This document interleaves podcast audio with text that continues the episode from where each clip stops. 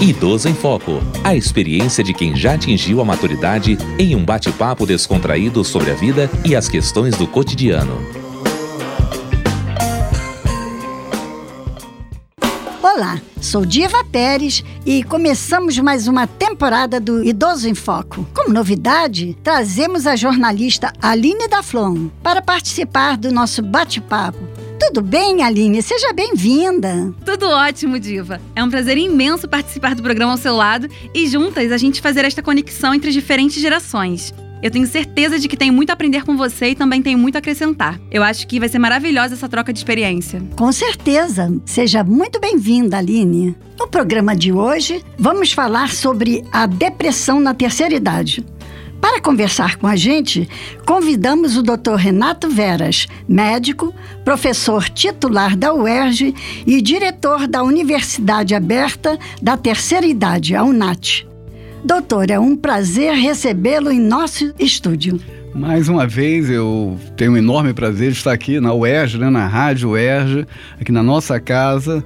E esse projeto da UNAT, né, um projeto da UERJ, um projeto muito bem sucedido, é o maior projeto em relação ao envelhecimento do Brasil, é credenciado pela Organização Mundial de Saúde, portanto, né, é, eu fico muito orgulhoso de trabalhar numa casa onde você tem um produto de tanta qualidade como é o projeto NAT. Doutor Renato Veras, por que a depressão é tão comum na terceira idade e quais são as causas e os principais sintomas? A depressão, é, ela aparece no, no campo do envelhecimento, da geriatria e gerontologia, como um fator importante, mas nós temos que entender que, não vou dizer que seja algo natural, que não é natural, mas é alguma coisa que é de um entendimento relativamente compreensível.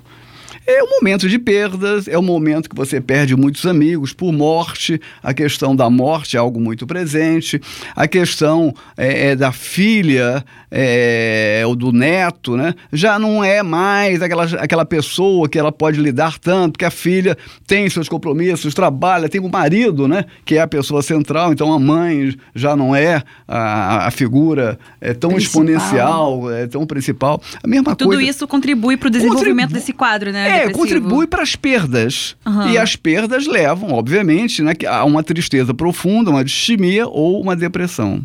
E quais seriam os principais sintomas da depressão na terceira idade? Porque eu vi que é meio diferente, né? Uhum. Quando a pessoa é jovem, uhum. são uns sintomas, e na terceira idade já são outros. Verdade, você está coberta de razão. Agora, a, a, gente tem que entender que a, a, no envelhecimento, essas tristezas elas têm um cunho muito real. Então a gente não pode achar, não, isso é coisa de velho. Não, sabe? Você tem perdas, você tem amigos que morreram, você não tem mais condições de fazer algumas coisas que você fazia de forma tranquila, você não tem a beleza que você tinha antigamente. São perdas. E isso faz com que a pessoa se fique entristecida. Então, é, a, na depressão do idoso, algo que eu sempre alerto muito os clínicos, os médicos clínicos, é olhe em todo o redor de, de, de, dessa pessoa, das doenças né, que essa pessoa tem, que estão absolutamente bem domadas, bem administradas, um remedinho aqui, uma atividade física, alguma ações lá na UNAT, a gente funciona absolutamente bem, apesar da doença. Agora, quando bate a depressão, você começa a ficar atento, porque ela é um marcador de uma piora de várias situações que estavam absolutamente sob controle. As pessoas, às vezes, se tornam até agressivas, né? É, é eu, no, no, início da, da, da, depressão, a pessoa fica muito revoltada com ela mesmo, fica agressiva. E fica agressiva com pessoas muito próximas, né? Fica agressiva com a filha, com o neto, é, pessoas é. queridas. Intolerante. Briga, intolerante. Ou seja, esse tipo de situação é também uma boa indicação do que o quadro é, está, está mudando, né? Professor, sintomas como a reclusão, insônia e perda de apetite costumam ser associados ao comportamento comum da velhice. Uhum. Nós, na condição de familiares, né, que lidamos diariamente com os idosos, como que nós podemos identificar os sintomas da depressão e de que maneira nós podemos agir? A identificação é, é, é, é relativamente fácil, porque não é a, uma alimentação um pouquinho menor, não é um soninho um pouco menor. É, é, é o dia a dia, o conjunto do dia a dia que você vê modificações bem intensas aquela preocupação que a pessoa tinha com seu remedinho, se começa a abandonar aquela, aquele programa de televisão que ela gostava, ela está dormindo né, na hora desse programa, aquela conversinha com, com o netinho e tal, perguntar como é que foi o dia na escola, sabe? Já, já não tem muito interesse. Ou, ou seja, a, a, os indicadores são bem mais amplos e é fácil a família identificar aliás, o que nós temos que lembrar é que, por ser fácil, essa, essa, identificação, muitos, muita gente da família fala, não, isso é coisa de velho. Isso, isso é, exatamente. É, ou seja, vai postergando, postergando isso, e chega um momento né, que aí a depressão se instala de uma forma mais intensa.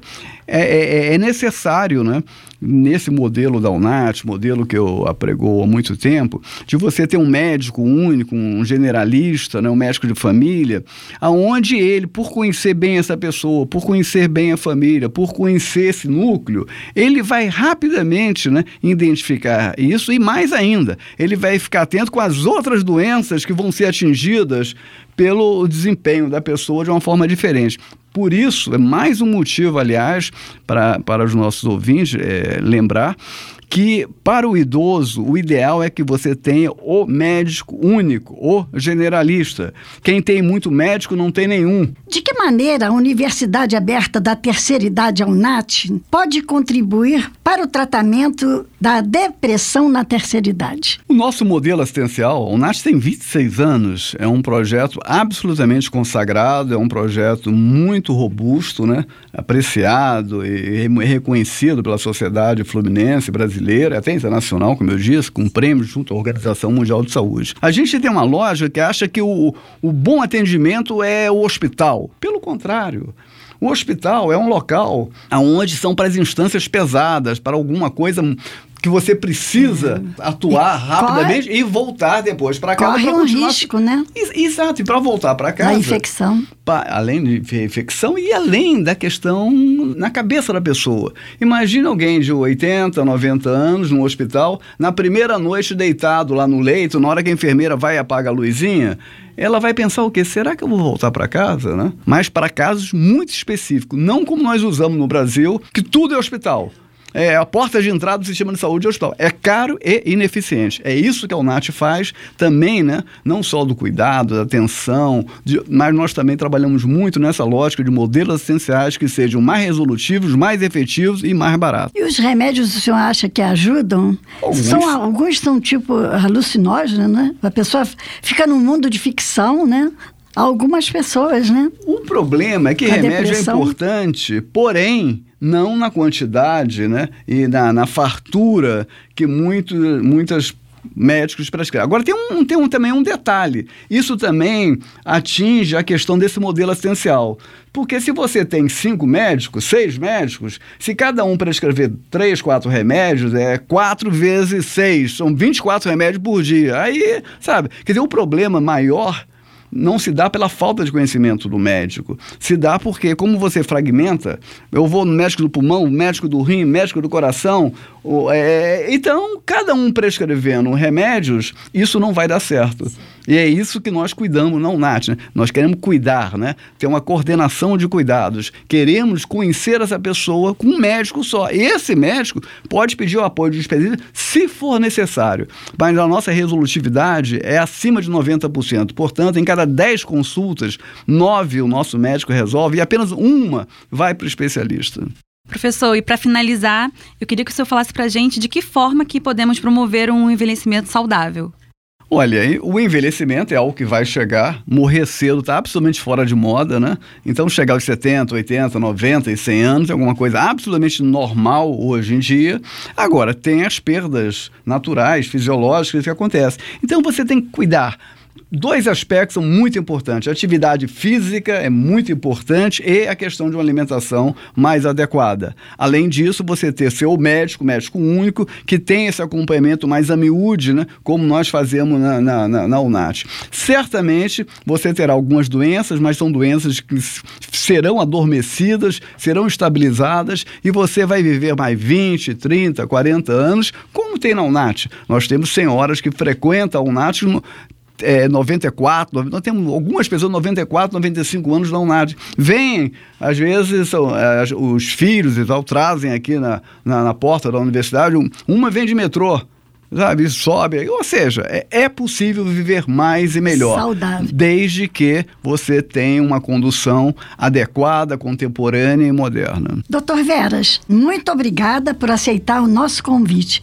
Foi um prazer imenso tê-lo aqui nos estúdios da rádio. O prazer é todo meu, pois estamos na UERJ, né? na universidade que proporciona ao cidadão fluminense um produto de tanta qualidade como é a nossa UNAT. O envelhecimento normal é um envelhecimento saudável. E aos nossos ouvintes, muito obrigada pela audiência e até o próximo Idoso em Foco.